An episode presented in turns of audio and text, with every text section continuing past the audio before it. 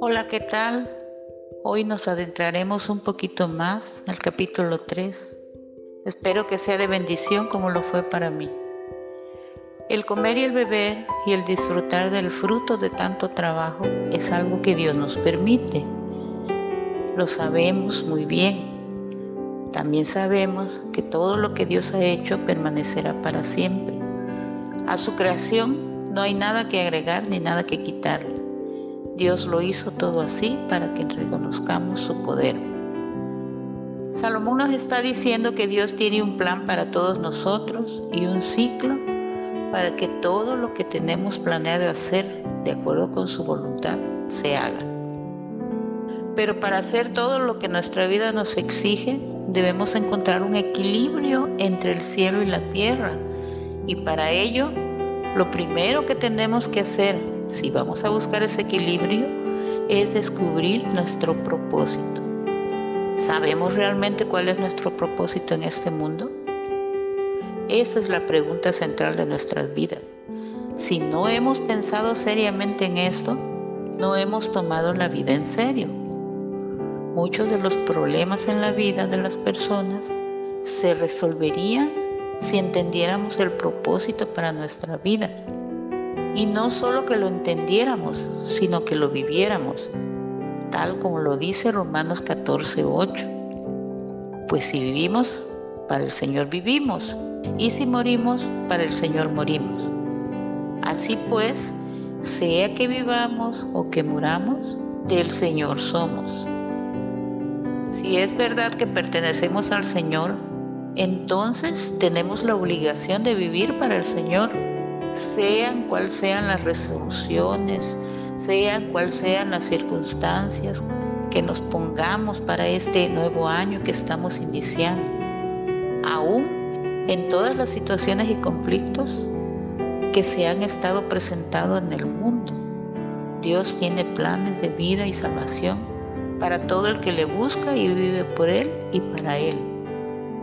Luego entonces tu propósito y mi propósito es vivir y cumplir el propósito que Dios tiene para nuestra vida. Él está trabajando para desarrollar ese plan y nuestra responsabilidad es cooperar dejando que Dios sobre en nuestra vida. Pero la palabra de Dios nos recuerda en 1 Corintios 6 del 19 al 20 dice que el cuerpo de ustedes es como un templo y en ese templo vive el Espíritu Santo que Dios les ha dado. Ustedes no son sus propios dueños. Cuando Dios los salvó, en realidad los compró y el precio que pagó por ustedes fue muy alto. Por eso deben dedicar su cuerpo a honrar y agradar a Dios, porque es Dios quien nos motiva a hacer el bien y que nos ayuda a practicarlo y lo hace así porque así lo quiere, porque a Él le ha placido hacerlo.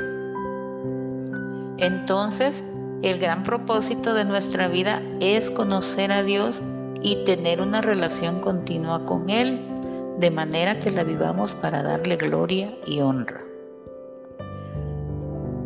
Efesios 2.10 dice que somos hechura suya, creados en Cristo Jesús para buenas obras, las cuales Dios preparó de antemano para que anduviésemos en ellas. Entonces, ¿cuál es nuestro propósito? Es conocer a Dios a través de su Hijo Jesucristo y vivir para Él.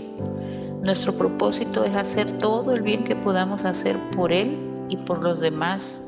No estamos aquí para servirnos y complacernos. Tenemos una vocación superior pero si no entendemos nuestro propósito, entonces nuestra vida se basa en el fundamento incorrecto.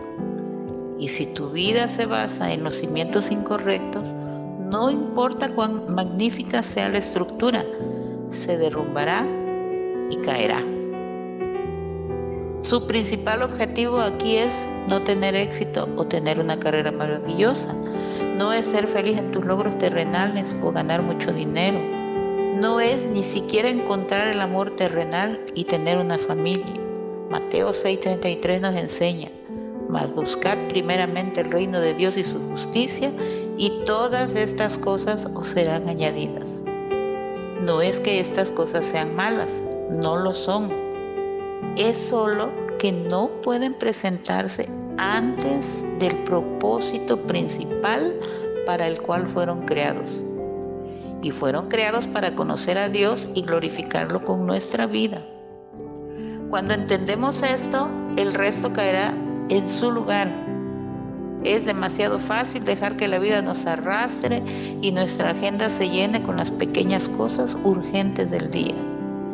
Si no es deliberado en la planificación de tu vida, tu vida se desviará y la vida simplemente sucederá.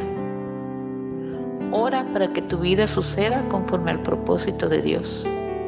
Pide dirección al Espíritu Santo para que te muestre ese equilibrio entre el cielo y la tierra, para que tu vida honre y glorifique a Dios y no a las obras de la carne.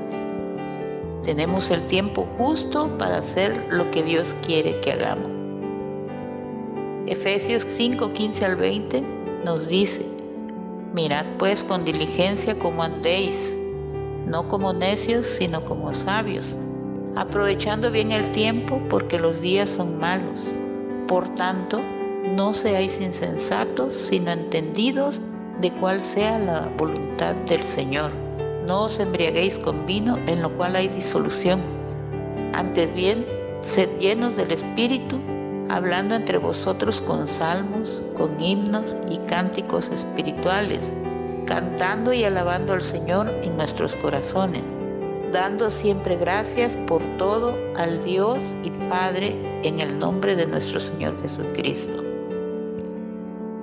Porque, ¿qué provecho tiene el que trabaja de aquello en que se afana? Yo he visto el trabajo que Dios ha dado a los hijos de los hombres para que se ocupen en él todo lo hizo hermoso en su tiempo y ha puesto eternidad en el corazón de ellos, sin que alcance el hombre a entender la obra que ha hecho Dios desde el principio hasta el fin. Todo lo hizo hermoso en su tiempo. Yo he conocido que no hay para ellos cosa mejor que alegrarse y hacer bien en su vida, y también que es don de Dios que todo hombre coma y beba y goce bien de toda su labor. Señor, gracias Gracias te damos, Señor, porque sabemos que esta palabra penetra nuestro corazón y nos hace entender que no debemos de ser necios, sino sabios, que debemos de estar en tu perfecto plan, Señor, para poder, Señor, tener todas esas bendiciones que tú tienes para tus hijos. Gracias, Señor, porque nos permites estar conociendo, Señor, más de tu palabra que penetra como espada de doble filo y discierne los pensamientos y las intenciones del corazón. Señor, gracias por la revelación dada a tus hijas, Señor. Gracias porque sabemos que todo viene de ti, Señor, y que ningún afán es agradable a ti, Señor, sino que antes bien tú nos das ese equilibrio entre el cielo y la tierra para llevar una vida de gloria y honra para ti. Bendito seas, Señor, porque siempre estás al pendiente de tus hijos, de tus siervos, Señor. Ayúdanos en todas las debilidades y permítenos ser esas mujeres sabias que edifiquen su casa. Te amamos y te bendecimos y glorificamos tu santo nombre. Dios las bendiga, hermanas. Amén.